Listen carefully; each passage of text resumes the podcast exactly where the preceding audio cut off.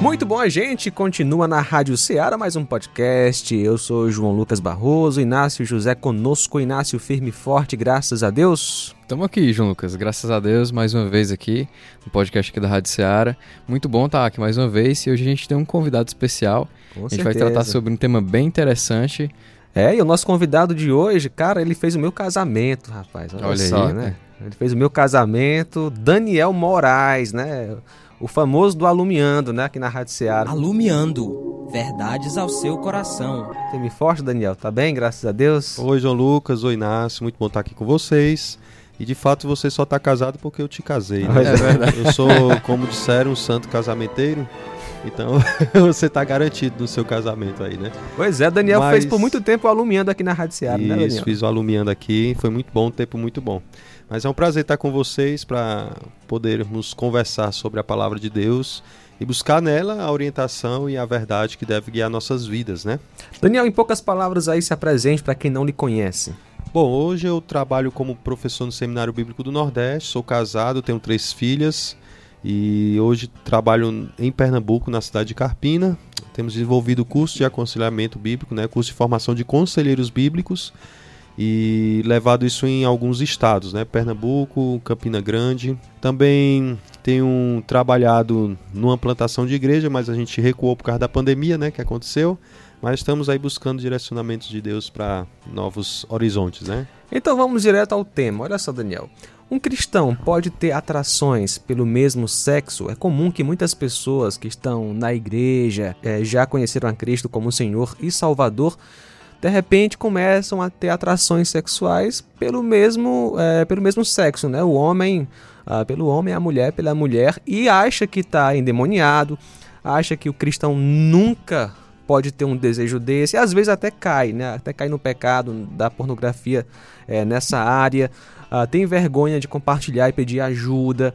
Às vezes era uma pessoa que praticava é, esse pecado e se converteu e pensava que ia ficar livre do desejo, mas percebe que continua, talvez esteja mais forte e acha que não é crente. Daniel, é possível um cristão ter atrações é, pelo mesmo sexo? Ok, João Lucas, pergunta bem difícil, né? E como lidar Mas com uma isso, né? realidade, né? Uma realidade bem comum uh, que a gente encontra no contexto da vida do ser humano, da vida das pessoas. Por isso que é importante a gente olhar as escrituras e voltar ao padrão de Deus. Antes de em se abordar a homossexualidade, é bom a gente entender qual é o padrão de Deus instituído. Uma vez que a gente trabalha que a palavra e cremos que a palavra é o padrão a qual Deus constituiu, é por ela pela qual nós orientaremos e buscaremos seguir nossas vidas. Isso é importante fazer isso, deixar claro, porque eu estou dizendo aqui, e você que está me ouvindo também, que a gente não está lidando com algo subjetivo, daquilo que é a minha experiência, aquilo que eu sinto mas estamos buscando um padrão externo, um padrão a qual nós cremos que Deus criou o homem e ao criar o homem estabelece para o homem a maneira como de fato ele deve viver e para que ele deve viver. Então, uma vez que a gente está colocando essas condições, nós estamos dizendo que esse padrão deve moldar a minha experiência. Né? Então, a partir daí a gente pode construir algum tipo de, de, de orientação para lidar com essa área de tentação, uh, ou prática na área da sexualidade, né, que vai envolver aqui não só a prática uh, de homossexualidade, mas dentre outras. Então a gente tem que olhar para Gênesis, voltar para Gênesis, que é o, basicamente o alicerce de todas as escrituras. Gênesis capítulo 1, Deus cria o homem e mulher, além de criar todas as coisas, cria o homem e mulher, né? Então uh, ele cria seres iguais, humanos, né? seres humanos, mas criam diferentes na sua, uh, na sua constituição. Né? Eles são iguais em essência, eles são seres humanos, né? imagem e semelhança de Deus. Isso coloca ambos em pé de igualdade uh, um com o outro, né? não há superioridade uh, nas suas essências, eles são iguais, refletem a mesma glória, a mesma imagem, mas ao mesmo tempo Deus os constituiu para algumas finalidades complementares. Né? Então, homem e mulher iriam se complementar no objetivo de é, glorificar a Deus naquilo que pela qual foram criados. Então, por exemplo, o homem, você vai em Gênesis capítulo 1, versículo 26 em diante, você vai ver Deus colocando para ele, façamos o homem a nossa imagem e semelhança. Aí ele vai dizer algumas atribuições pela qual Deus criou esse, esse casal. homem e mulher. Então, você pega aqui, você tem, vocês vão cuidar do jardim, vocês vão multiplicar e espalhar a minha imagem sobre a terra. Então, esse é o padrão. E a ideia de multiplicação envolvia relacionamento sexual, que aí existiria a procriação e isso Uhum. mais. E o sexo foi criado, homem e mulher, na constitu- constituição física e não só física, mas a ideia de unidade. O casamento reflete a unidade de quem Deus é, a trindade refletida dentro da unidade de dois, né? Dois são um, três na trindade são um. Isso é o reflexo da imagem de Deus.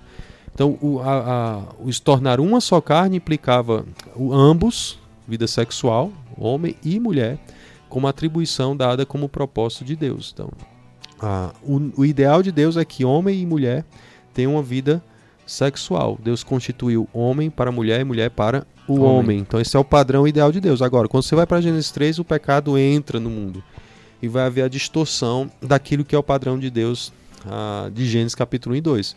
Aí quando você olha as escrituras, você vai verificar que esse padrão de Deus, na área especificamente que a gente está falando de sexualidade, vai ser deturpada. No começo, Deus criou o homem para que eles fossem uma só carne, na ideia de fidelidade e indissolubilidade. Quais os efeitos do pecado nisso? Você vai encontrar depravação sexual na Bíblia, pós Gênesis 3, né? Uhum. Você vai encontrar adultério e divórcio, escrito nas escrituras como uma deturpação do padrão do ideal de Deus. E até a bestialidade, né, entrou no mundo. né? Isso, incesto, como exemplo, de Ló com as suas filhas, né? Ah, tudo isso aí envolve uma, uma mudança descrita nas escrituras do padrão de Deus. Davi e Betseba, Am- Amnon e Tamar, que eram irmãos, Uhum. né? na- tiveram relação sexual lá forçada, né? Ela teve relação A própria é, bigamia, né, pastor? bigamia com Lameque. Então você vê uma deturpação, depois de Gênesis 3, do pecado na sexualidade que Deus havia criado em Gênesis capítulo 1 e 2. E uma dessas mudanças desse ideal de Deus, ah, de ser uma só carne, homem e mulher, a complementaridade, a heterossexualidade né, e a fertilidade vai acontecer também. O desvio da intimidade né, a- vai acontecer, o efeito, a prática da homossexualidade vai ser mostrada nas escrituras, por exemplo, em Sodoma e Gomorra, né, que os homens praticavam atos semelhantes assim. Você vai ver isso descrito em outros episódios. Levítico ah, vai, justamente capítulo 20, versículo 13, falar sobre a prática de homossexualidade sendo reprovada aos olhos de Deus, porque não é compatível com o que Deus Deus colocou. Romanos capítulo 1 também descreve como uma consequência de um coração longe de Deus. A entrega de Deus aos homens aos seus desejos, e um desses desejos que Deus entrega ao homem pecaminoso é a prática de homossexualidade. Homem com homem, mulher com mulher. Tem o desvio do padrão de Deus de Gênesis capítulo 1 e 2. E esse é o grande problema aí é, no coração né, de muita gente que sofre essa tentação, porque vê essa realidade, né, vê como é um pecado grave e, poxa, será que eu sou crente? Como é Então- que eu sou crente e tenho esses desejos, né? Então, Aí. a partir daí, então você pode entender que aquilo que eu sinto, aquilo que eu desejo, ele vem de um coração caído. Uhum. Então, a partir daí eu posso olhar para alguém, um cristão que enfrenta lutas, tentações na área da sexualidade ou já viver um padrão desse no passado e enfrenta lutas no presente e fazer com que ele entenda que o coração dele, por ser pecaminoso e desviado do plano de Deus de origem, né, ah, faz dar a ele a condição de ser tentado nisso, né? Então, os nossos corações eles são ah, fábrica de ídolos, né? Já disse João Calvino, eles são fábricas de desejos pecaminosos constantes. Alguns vão ter desejos em determinada em uma área. E nós vimos aqui na hora da sexualidade vários desvios. E um desses desvios é a questão da homossexua- a homossexualidade. Então é possível, conforme até Tiago capítulo 1, versículo 13 a 15, vai descrever que nós somos tentados pela nossa própria cobiça, a cobiça do coração, esse desvio do que é o original de Deus.